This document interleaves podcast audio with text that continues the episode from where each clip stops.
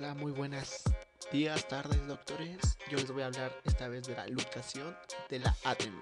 Ok, este es una rotura, rotura o fractura en el hueso de la mandíbula.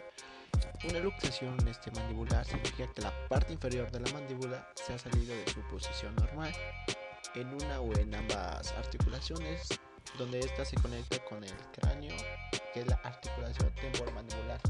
Bueno, hay que tener unas, unas consideraciones, ya que una fractura o luxación mandibular generalmente sana bien después del tratamiento. Bueno, sin embargo, este, se puede presentar una nueva luxación de la mandíbula en el futuro.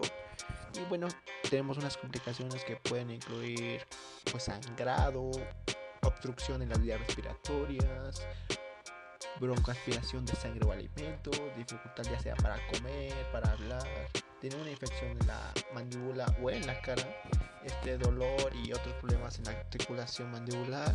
Este, también puede existir un adormecimiento de la parte de la, de la mandíbula o en la cara, eh, problemas de la alineación de los dientes y la hinchazón. Bueno, una mandíbula este, dislocada constituye por lo general en un problema dental urgente y es muy doloroso. Y este necesita atención inmediata de un médico o dentista. Y bueno, esto se puede, bueno, no puede cerrarse la boca y la mandíbula suele desviarse hacia un lado.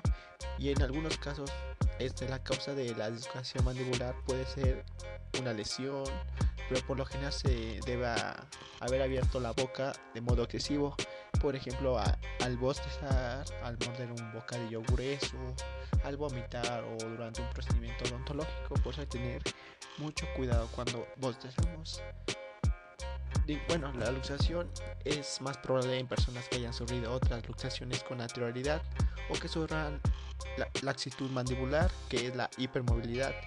Bueno, esto puede ser consecuencia de, de trastornos temporomandibulares y bueno, ya el médico o el dentista devuelve la mandíbula a un sitio haciéndose encajar manualmente en la reducción mandibular.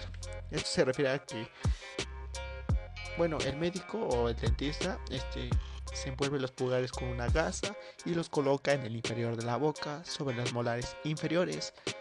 Los otros dedos se sitúan alrededor de la mandíbula inferior para después ejercer presión hacia abajo sobre los morales al mismo tiempo que empuje la barbilla hacia arriba hasta que la mandíbula queda encajada nuevamente en su posición normal. Bueno, y una vez que la mandíbula vuelve a estar en su lugar, a veces los médicos aplican un vendaje de Barton, que en mi video de aquí pues lo pueden ver, este y bueno, para esto es para limitar el movimiento de la mandíbula y prevenir otra luxación mientras la articulación de la mandíbula se desinflama. Bueno, además se recomienda al paciente que evite abrir mucho la boca, por lo menos durante unas 6 semanas. Este, eh, también que anticipe su bostezo, este, debe colocarse un puño debajo de la barbilla para evitar abrir completamente la boca y debe cortarse la comida en pequeños pedazos para no abrir demasiado la boca. bueno, en personas que hayan sufrido más de una luxación puede ser necesaria la cirugía para reducir el riesgo de nuevas dislocaciones.